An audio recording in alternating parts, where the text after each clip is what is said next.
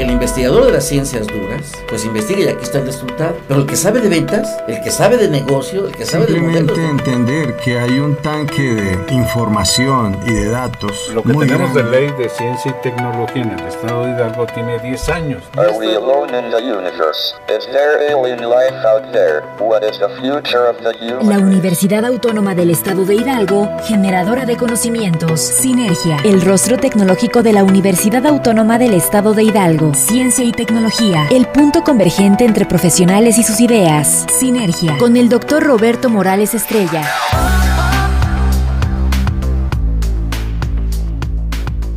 Muy buenos días, estimados radioescuchos, nuevamente con ustedes en este su espacio de sinergia, el rostro tecnológico de la Universidad Autónoma del Estado de Hidalgo. Agradecemos que nos sintonicen y en esta ocasión pues está con nosotros un invitado especial, el doctor Otilio Acevedo Sandoval, quien es director del Instituto de Ciencias Básicas y Ingeniería y con motivo de su cuarto informe de gestión pues eh, le pedimos que nos hiciera el favor de comentarnos eh, en qué consiste este informe. Estimado doctor Otilio Arturo Acevedo Sandoval, ¿qué importancia tiene un informe de esta naturaleza? Pues gracias y muy buenos días tenga todos tus radioescuchas y gracias a ti por la invitación que me haces a tu programa.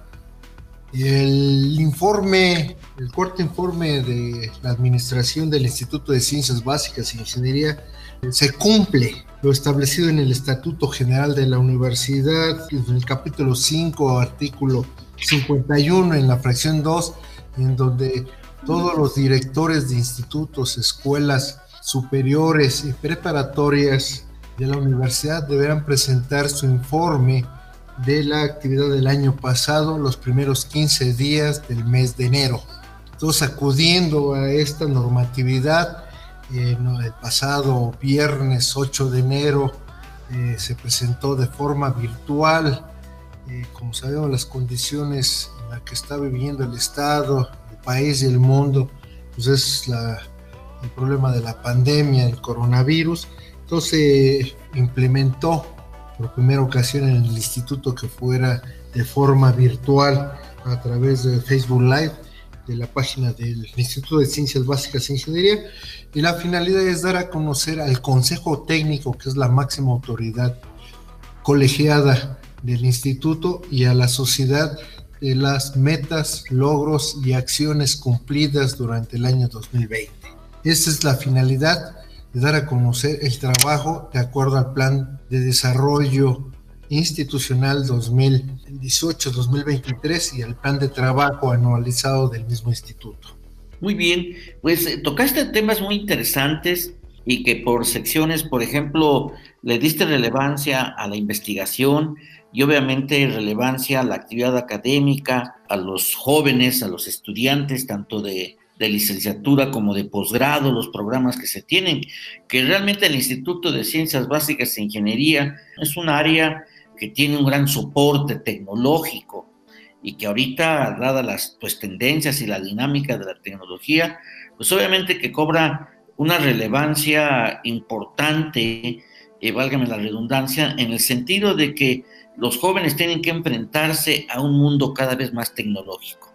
Precisamente estas condiciones de la pandemia que surgieron a, raíz pues de la agudización del incremento de contagios y para una de las formas antes de de poder contar con la, pues con la vacuna y los medicamentos, eh, fue, es el, el, evitar el contacto para que, para que eh, se dinamice otra vez el contagio, pero pues tiene sus altas y sus bajas, y precisamente tus actividades que, que corresponden al cuarto informe fue en estas condiciones pandémicas. ¿En qué medida impactó la pandemia, lo, pandémico en el desarrollo de tus actividades? Porque pues sí te va un buen trecho, ¿no? O sea, si esto fue a partir de marzo hasta la fecha, las principales actividades que se realizaron en, el instituto que está a tu digno cargo, pues fue unas condiciones pandémicas. ¿Cómo fue que impactó esto?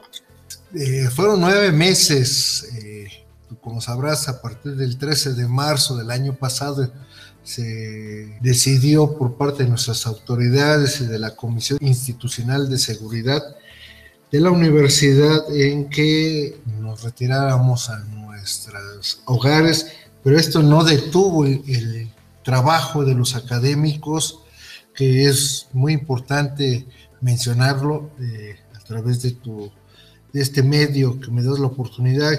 Quisiera agradecerle a los académicos, tanto a los profesores de tiempo completo como a los profesores por asignatura, que se comprometieron. Fueron 608 profesores del Instituto de Ciencias Básicas e Ingeniería que tuvieron que cambiar sus hábitos cotidianos. Primero, pues el aislamiento social y desde su hogar, desde su casa, los docentes desarrollaron estrategias, tú ya mencionabas las estrategias tecnológicas necesarias para que los estudiantes aprendieran de forma significativa. Y algo que tú sabes y la mayoría de los que nos escuchan es que educar en, en este tiempo de pandemia, de contingencia sanitaria, es un gran desafío pedagógico y es inédito en el mundo. Realmente hablábamos de que la tecnología avanzaba y avanzaba, pero realmente el trabajo del académico pues, era frente al alumno, el preparar apuntes, el ocupar eh, los medios de información, artículos a través de la revista 1, a través del internet y todo, pero es muy distinto esto de que le dedicas dos, tres horas al día para estar preparando tu materia y después si les pones con los alumnos, con todas las herramientas. Aquí era desde preparar todo y hacer la presentación a través de una pantalla para que el alumno adquiriera ese conocimiento. Y pues en ese sentido, felicitar porque a través de estos 10 meses te puedo decir que en algunas instituciones matrícula disminuyó en el caso del instituto, incrementó la matrícula, que al finales de diciembre estábamos contando con 7.028 alumnos. Tú sabes bien de que muchas escuelas particulares bajó casi a la mitad su, matrícula. Sin embargo, aquí en la universidad, en el examen de selección que hubo en el mes de noviembre, pues tuvimos una gran demanda y que no podemos absorber el total de la demanda y que si no me falla la memoria, se absorbió el 41% de la demanda para que estuvieran los diferentes programas educativos, tanto de licenciatura como de posgrado. Y entonces esto habla de las destrezas, habilidades y competencias y además la universidad se empezó a preparar con lo que es la plataforma Garza.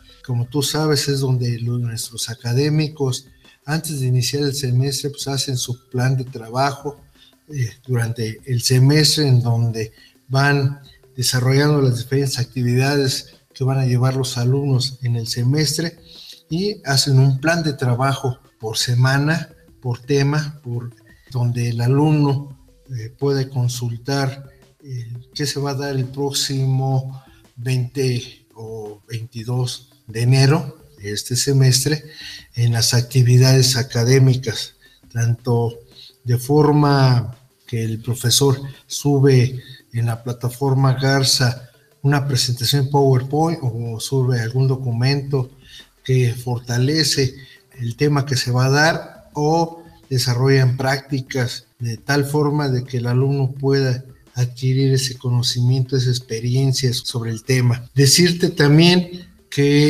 eh, de estos académicos con los que se cuenta la universidad, puedo decirte que el 98% de ellos, de los 605, 608 académicos del IGBI, el 98% cuentan con posgrado. De eso, 264 profesores de tiempo completo son los que cuenta el IGBI, 204 eh, cuentan con el grado académico de doctorado.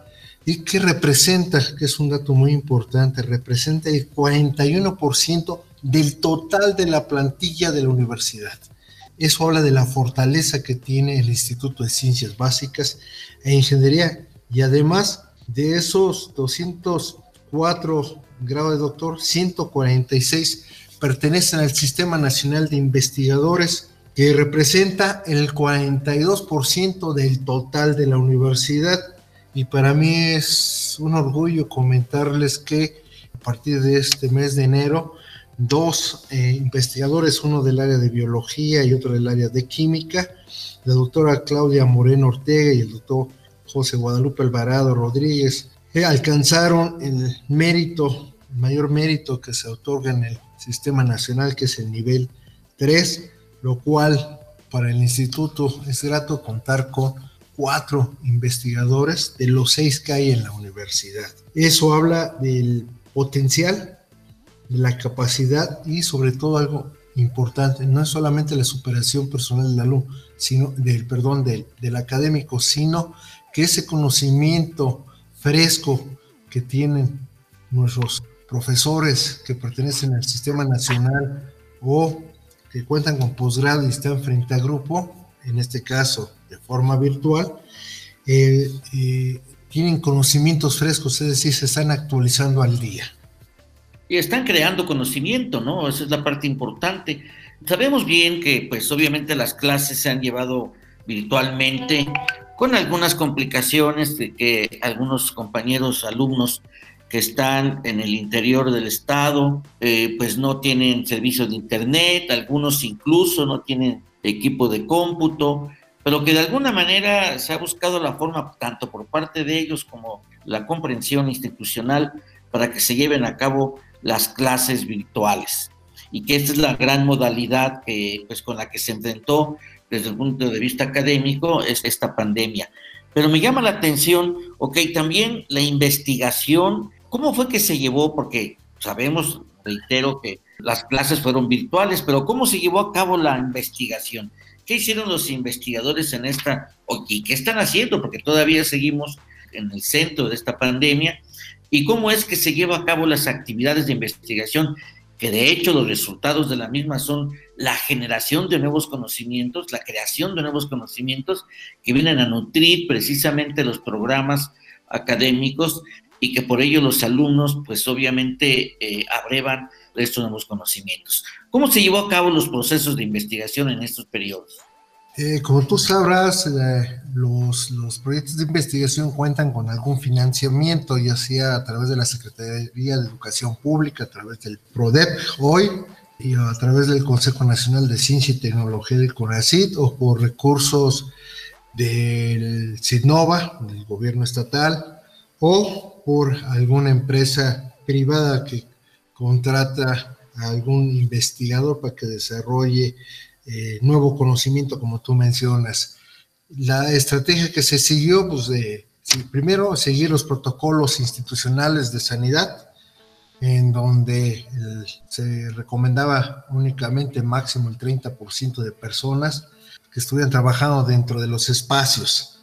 En este caso, el investigador ingresaba a su laboratorio y colaboraba uno o dos alumnos, ya sea de licenciatura de posgrado, que le permitía continuar con su proyecto de investigación. Además de esto, en este tiempo de pandemia, les dio, al, no trasladarse a la, universidad, el no, el no distraerse en otras actividades de los profesores investigadores, te puedo decir que generaron 179 artículos científicos de carácter internacional, lo que está, lo que indica y reafirma el liderazgo que tiene el instituto en la generación de conocimiento científico de alta calidad, que es, se buscaron todas las estrategias necesarias primero para salvaguardar la salud de nuestros investigadores y de los alumnos, tanto de posgrado como de licenciatura. Dos, se eh, alternaban los días, por decir, lunes, miércoles y viernes, un equipo de trabajo, martes, jueves y viernes otro equipo de trabajo para que no se contagiaran nuestros profesores. Y te puedo decir que siguiendo estas estrategias desde el ingreso que se tomaba la temperatura, eh, se hacían algunas preguntas por el área de servicios médicos de la universidad, eh, se aplicaba gel antibacterial, y este, al ingresar a los laboratorios el tapete sanitario, el lavado permanente de las manos, la aplicación de gel, la sana distancia, es decir, todo un protocolo seguían los profesores investigadores, lo cual propició que no hubiera contagio dentro de la universidad, en este caso dentro de la ciudad universitaria del conocimiento. Lo cual también decirte a ti que el trabajo cotidiano de los investigadores ha permitido que al día de hoy se cuenten con siete cuerpos académicos consolidados, pero con carácter definitivo. En toda la universidad hay 12 cuerpos académicos, solo en el Instituto de Ciencias Básicas e Ingeniería son siete. Los últimos tres, que es tecnología de, la de ingeniería, lo que es química básica y ciencias ambientales, obtuvieron eh, a finales del año pasado la consolidación definitiva. Esto habla del trabajo colegiado, de las líneas de generación que son actuales y a la realidad, y sobre todo algo importante, el reconocimiento por la comunidad científica a nivel internacional. Por otro lado, también eh, se contó con dos patentes internacionales concedidas por los Estados Unidos de América.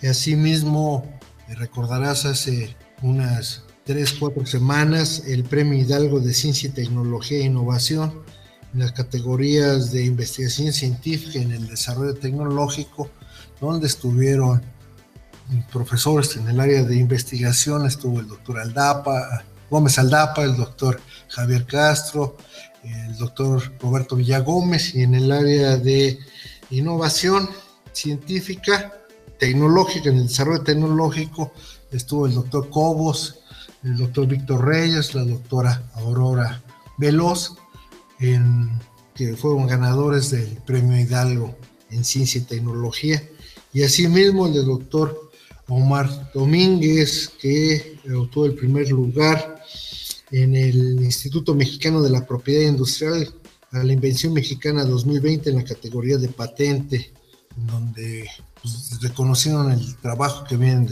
desarrollando por varios años. Esto quiere decir, y lo dije en el informe, en el cuarto informe del instituto, la pandemia no detuvo la esencia del ICBI. ¿Y cuál es la esencia?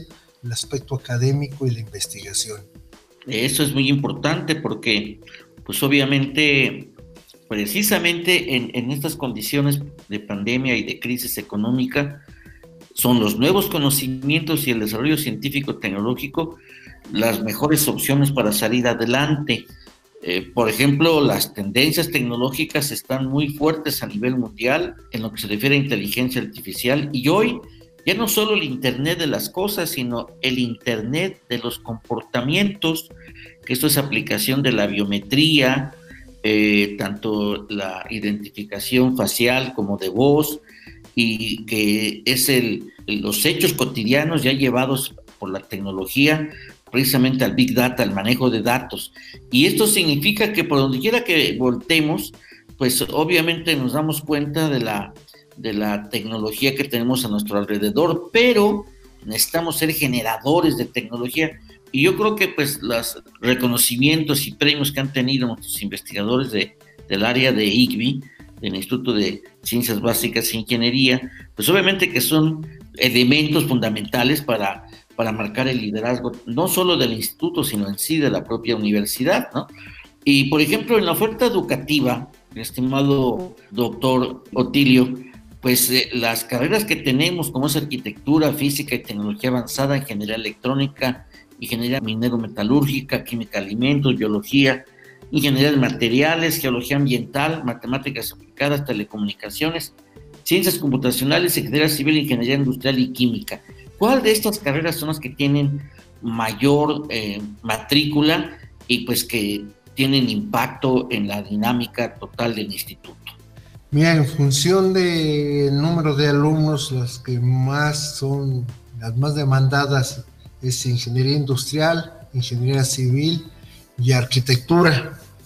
Y también te puedo decir, después de ellas, es también otra de los programas educativos que está demandado eh, es eh, química, eh, aunque no lo crean ustedes, también matemáticas, educativa, que se está llevando a cabo en el área académica de físico-matemáticas, también biología, ha bajado ahorita la matrícula en materiales, en materiales ha bajado la matrícula, sin embargo, se están haciendo acciones para impulsar esas materias que tienen poco, perdón, esos programas que tienen poca demanda estudiantil. Hubo épocas en donde ingeniería materiales, minero metalúrgico, geología ambiental, se llegaron a abrir hasta tres grupos por semestre la demanda que hubo. ¿Qué es lo que pasa?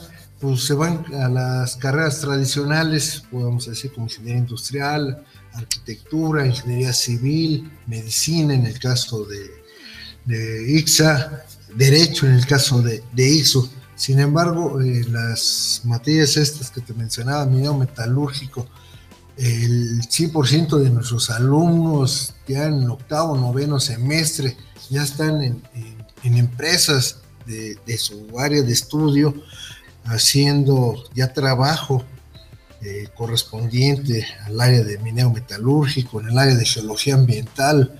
Hubo temporadas en que de generación completa se iba a algún estado contratado a las presencias municipales para trabajar este, en el área de materiales. También tú sabes que el área de materiales va muy relacionado con todo lo que es la tecnología, la nueva tecnología, los, las nanopartículas, los nanomateriales, que hoy en la actualidad forman parte medular y que mucha de esta nanotecnología que se está desarrollando, pues inciden porque hay redes de trabajo, vamos a decir, dentro de la misma universidad, entre el área de, nutrición y el área de materiales, el área de odontología, para crear nuevos materiales para los odontólogos que utilizan para ya resanar alguna caries o algún otro tipo de material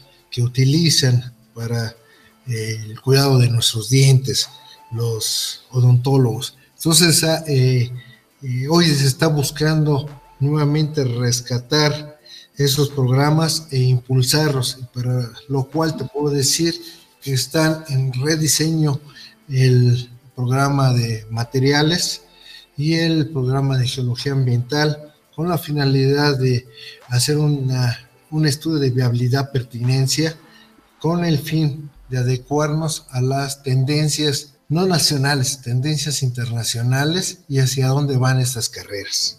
Claro, el conocimiento es infinito y requiere una constante investigación y actualización y esto pues obviamente implica mucho trabajo, o sea, el trabajo académico es un trabajo intenso y que no para definitivamente. Nos vamos a hacer un corte y regresamos con más eh, para que nos ayudes precisamente a entender el nivel de posgrado, estas eh, carreras que hay de maestría que juegan un papel importante y que tienen una identificación eh, precisamente con, la, con las grandes tendencias tecnológicas. Regresamos en un momento.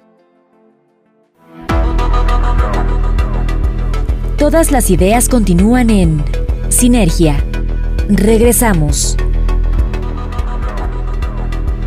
Todas las ideas continúan en Sinergia. Continuamos.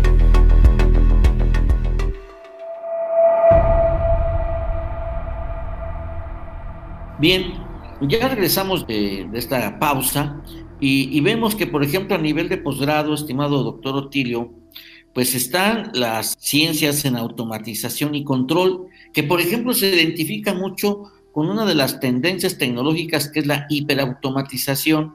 Gartner, que es una de las empresas muy eh, eh, enfáticas en esto, que ha generado una aplicación de la automatización robótica de procesos y que precisamente esto lleva a la automatización. Esta, esta carrera de maestría, esta en ciencias de automatización y control, ¿cuál es su comportamiento tanto en matrícula como, como en resultados de nuestros alumnos, doctor?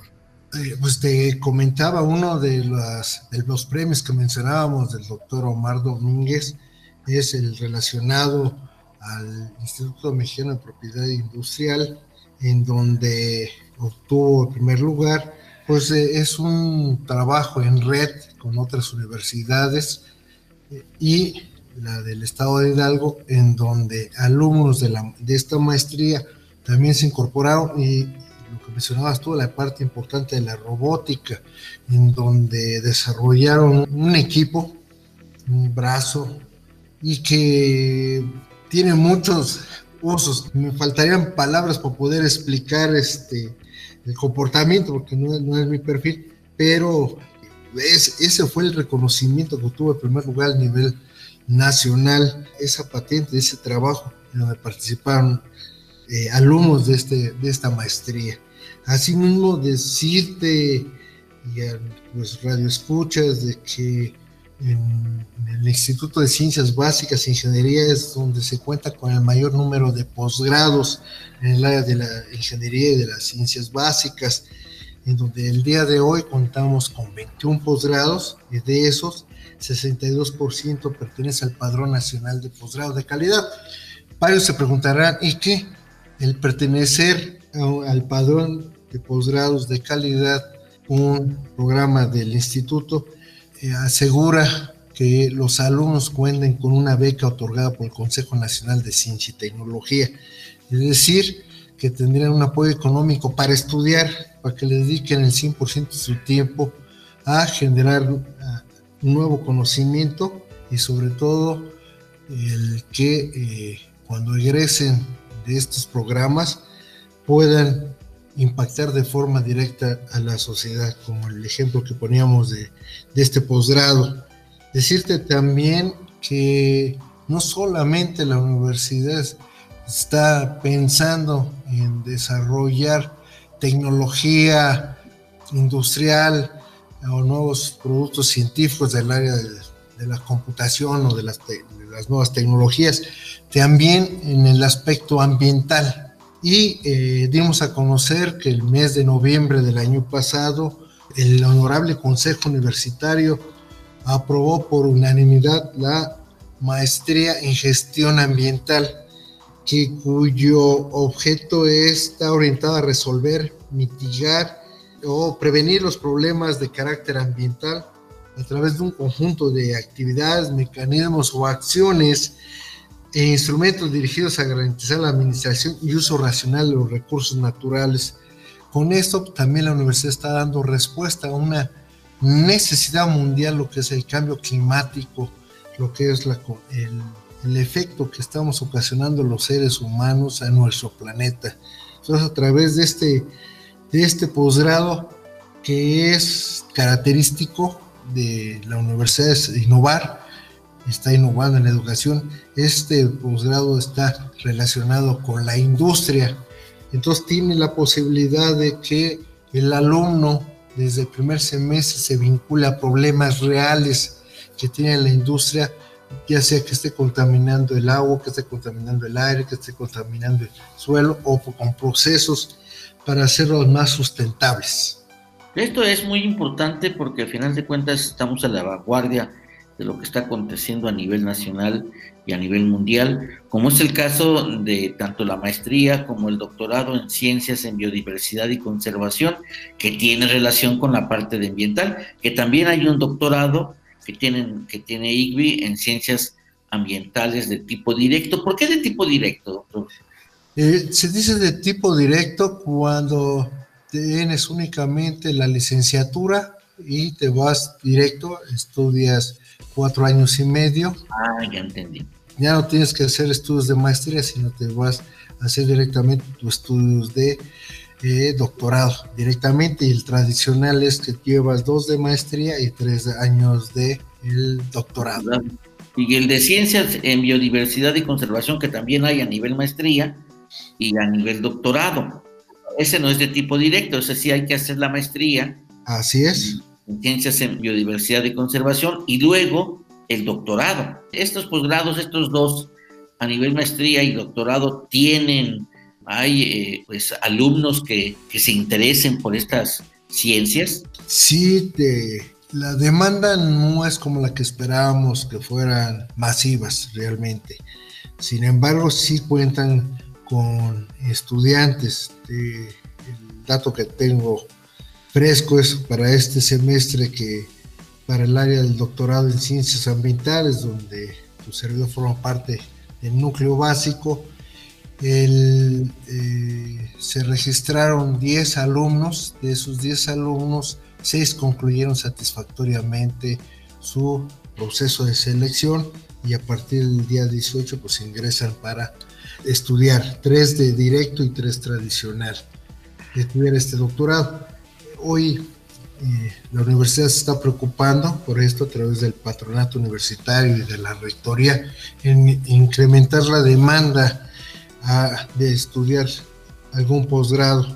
Por tal motivo, pues la universidad invirtió 100 mil millones de pesos para construir la torre de posgrado y como tú sabrás, en el Estatuto General de la universidad se creó también lo que es el Colegio de Posgrado, que tiene la finalidad de impulsar los posgrados de la universidad y que para el 2035 contar con una población de 6.000 alumnos de posgrado. Por ahí mi reconocimiento al maestro Guillermo Rabli Conde y a José Luis Sosa Martínez, quienes son los titulares del colegio posgrado, que están haciendo un excelso trabajo para incrementar la matrícula y fortalecer el posgrado de la universidad. Pues esto es obviamente de alto impacto, como también hay un doctorado en el que participan diversos institutos, ¿no? Como es el caso de Ciencias de los Alimentos y la Salud Humana. ¿Quiénes son los que participan ahí como, como aportadores de distintos conocimientos que convergen en este doctorado, doctor? Sí, pues es un doctorado interinstitutos en donde son tres institutos, es el Instituto de Ciencias Agropecuarias, el ICAP, el Instituto de Ciencias de la Salud, el ICSA, y el Instituto de Ciencias Básicas y Ingeniería. En el caso del Instituto de Ciencias Básicas y Ingeniería es en el área de química de los alimentos.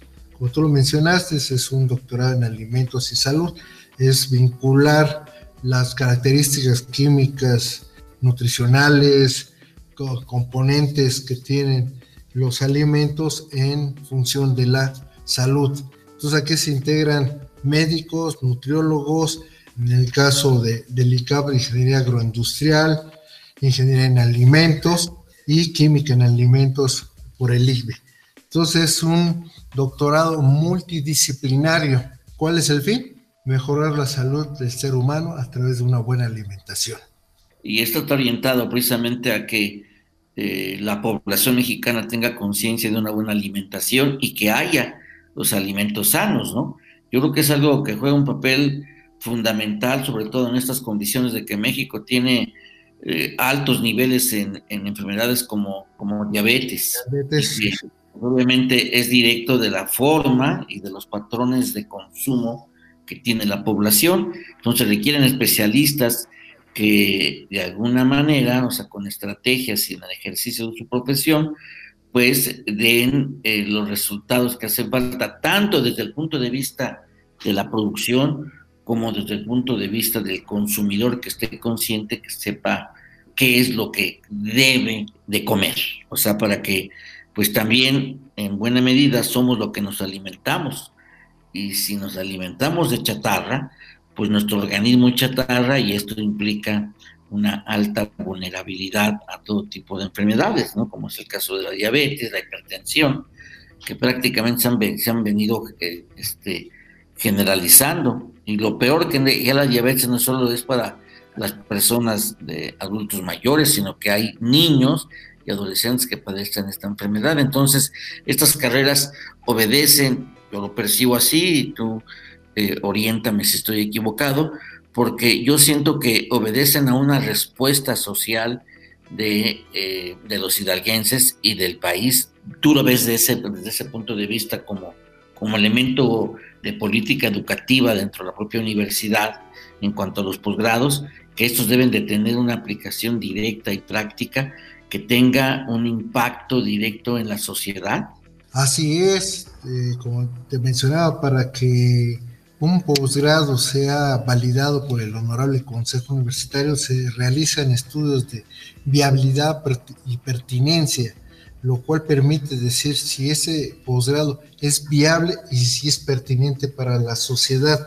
Y en este caso, los resultados para el doctorado institucional de, eh, salud y alimentación eh, dieron favorables en donde la demanda de la sociedad, de lo que comentabas tú, era ya una necesidad por la problemática que se tiene, no solamente desde la diabetes, sino lo que es la hipertensión, lo que es también el, la obesidad, que son enfermedades ya que ocupan los primeros lugares a nivel nacional y que se requieren especialistas que puedan guiar, en este caso, a la, al ser humano y en este caso a las personas que para que tengan mejores hábitos de conducta, tanto alimenticios y, no solamente es el seguimiento al, al organismo, ¿no? Al, al, cuerpo humano. Entonces, cuando se hacen trabajos multidisciplinarios, tú sabes que todavía hace 20, 25 años el trabajo individual del investigador. Y hoy un investigador no puede producir si no trabaja de forma multidisciplinar. Y en este caso mencionábamos varios programas educativos, especialistas en el área de nutrición, gerontólogos, médicos, nutriólogos, gastrónomos, de gastronomía, en el caso de Ligbit, en el área de química en alimentos, en, el caso de ICAPS, ingeniería en alimentos, agroindustrial. Entonces es un equipo multidisciplinario que abordan una problemática una línea de generación que empiezan a generar nuevo conocimiento a favor de la salud del ser humano. Sí, yo creo que esto es algo, pues obviamente que se inspira eh, en, la, en la filosofía de nuestra universidad en cuanto a que eh, busca de impactar positivamente en la sociedad eh, civil y que sean pertinentes nuestros programas. Ahora bien, hablemos un poco de lo que es el, futuro. ¿Cuál es la trayectoria, cuál es la, la orientación y la tendencia del Instituto de Ciencias Básicas e Ingeniería hacia los próximos años? Eh, que tú hablabas del cambio climático, que eso dentro de poco nos va a impactar fuertemente a todos como, como la pandemia.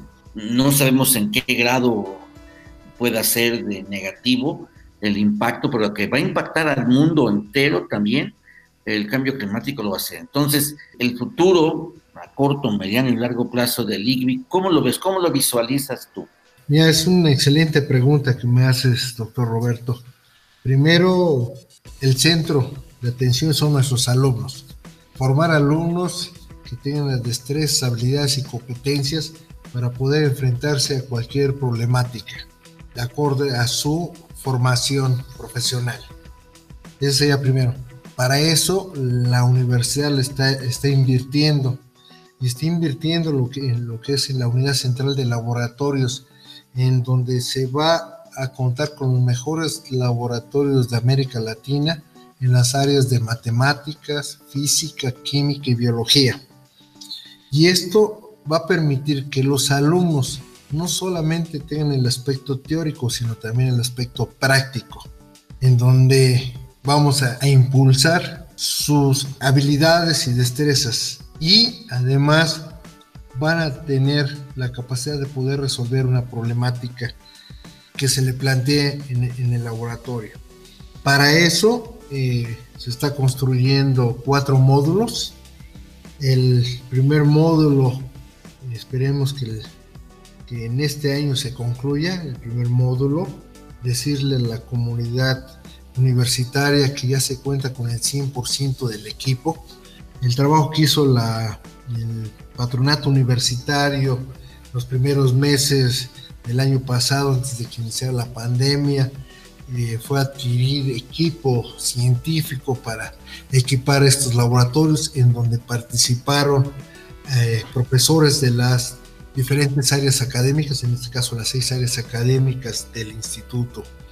Con esto permitirá que los alumnos, que es el ser de la universidad, tengan el conocimiento y que puedan incorporarse directamente a, una empresa, a un hospital, al sector público o sector privado en general.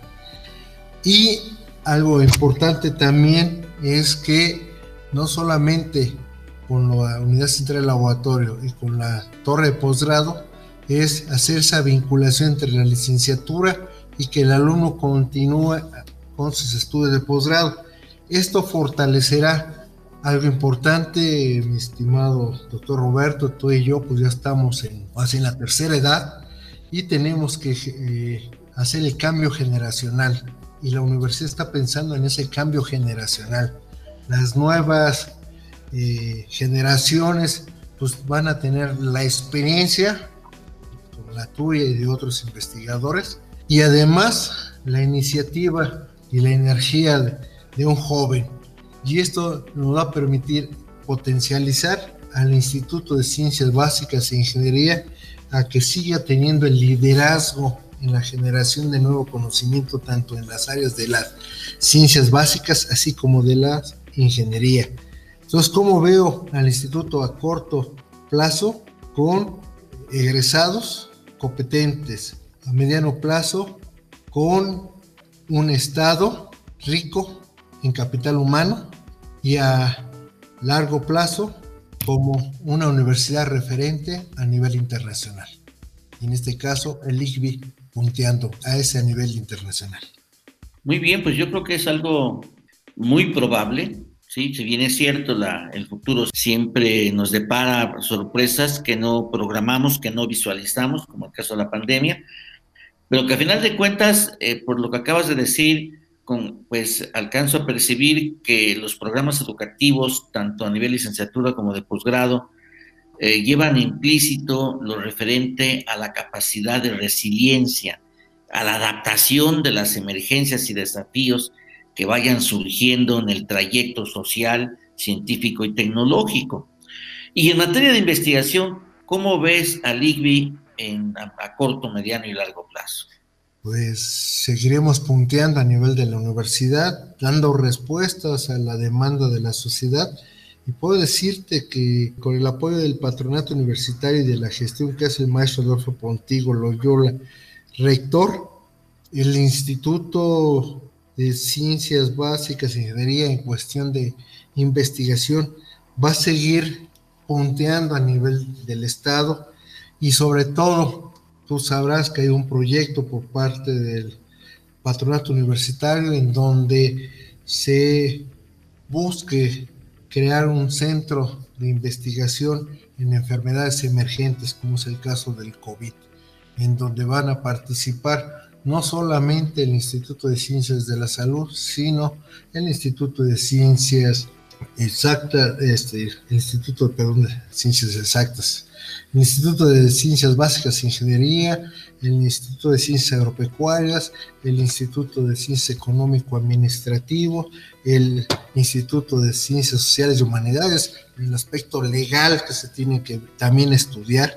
Es decir, que este nuevo centro de investigación en, enfermedades emergentes va a ser multidisciplinario en donde se van a ver involucrados la mayoría de los investigadores de la universidad.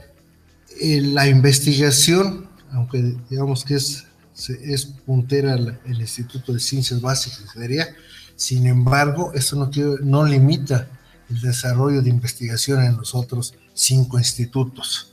Sumando el esfuerzo a nivel del Estado, no hay ninguna dependencia o instituto o universidad pública que pueda contar con el gran capital humano de 744 profesores de tiempo completo en las diferentes áreas del conocimiento científico, desde las áreas sociales, humanísticas, económicas, administrativas, ingenieriles y ambientales.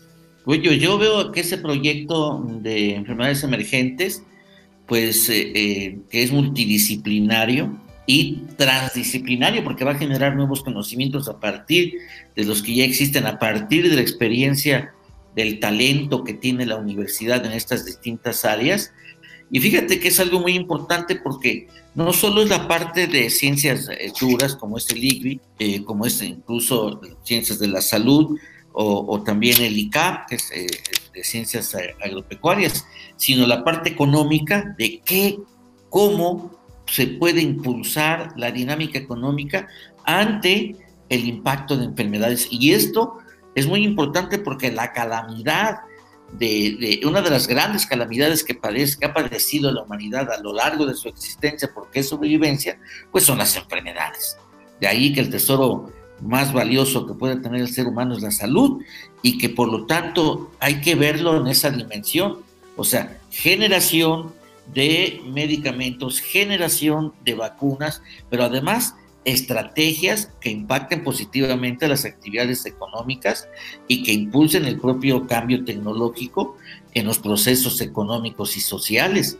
Yo lo veo como algo fundamentalmente, y, este, este centro de enfermedades emergentes tendrá que llevar, obviamente, en el centro, pues la innovación, el desarrollo tecnológico y la innovación como elementos fundamentales. Y esto implica una transferencia tecnológica y de conocimientos y obviamente, y en esto yo creo que puede participar muy bien el Observatorio Tecnológico, en el sentido de identificar las tendencias tecnológicas y de mercado en el que pueden impactar precisamente estas enfermedades emergentes. ¿No lo ves así?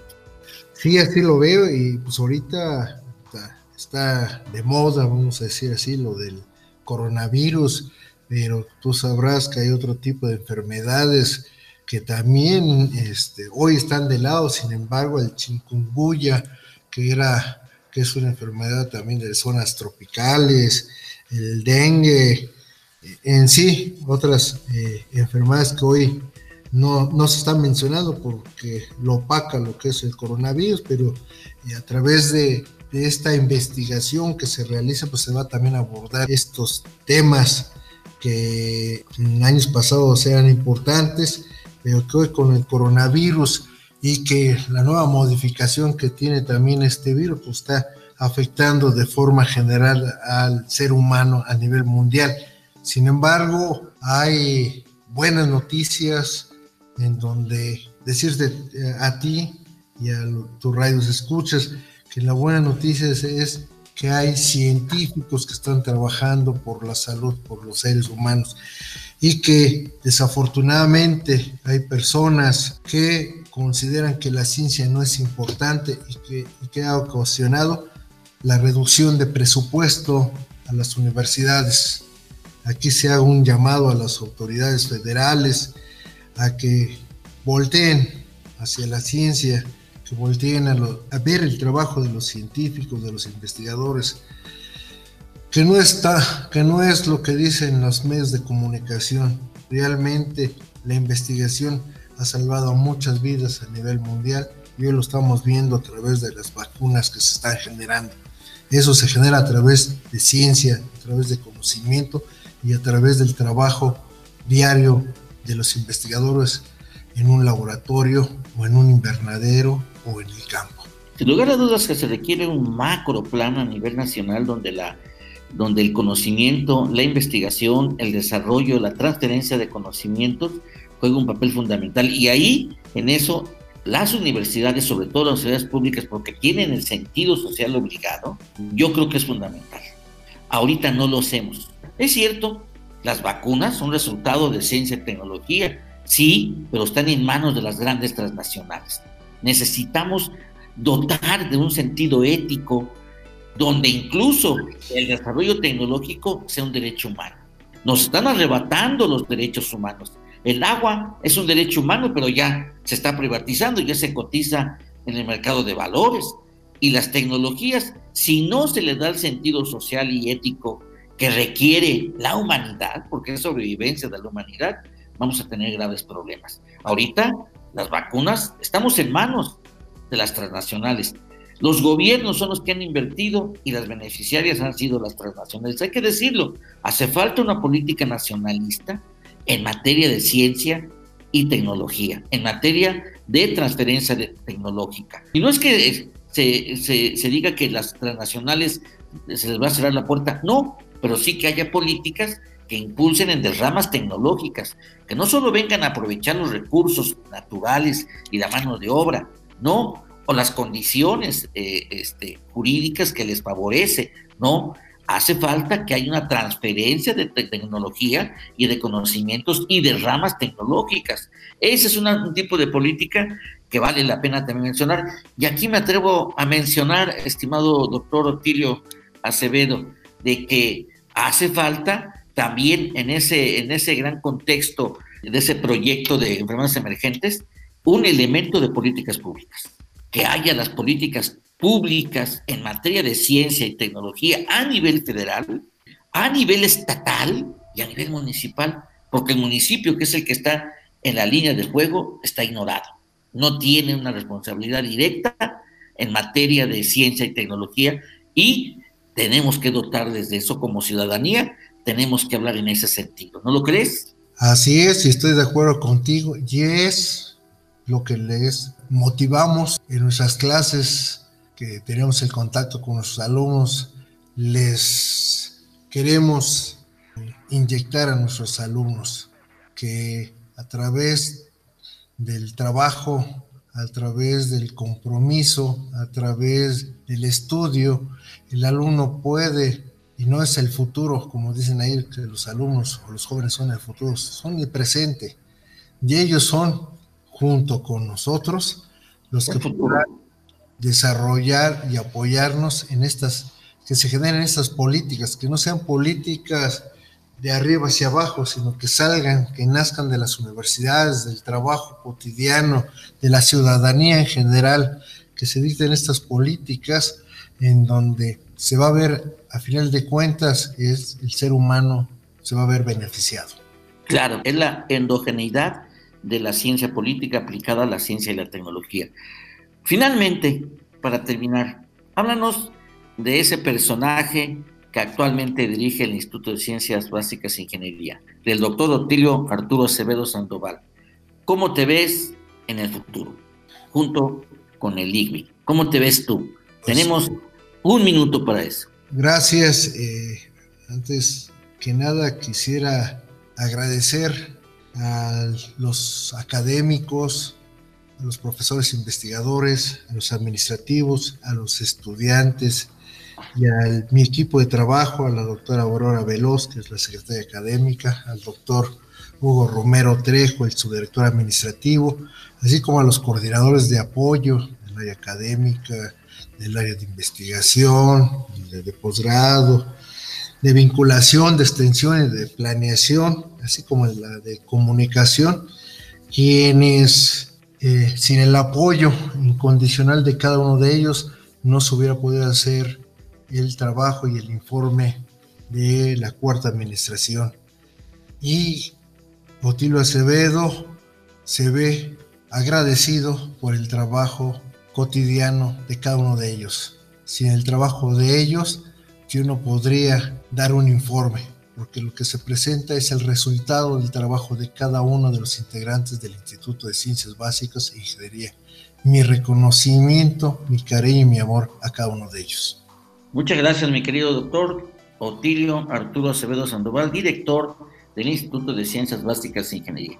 Gracias por compartir nuestra experiencia y pues no es una glosa de tu informe, pero yo creo que fue muy importante porque le dio una dimensión pues incluso tridimensional, actual, mañana y pasado mañana. Muchas gracias, estimado doctor.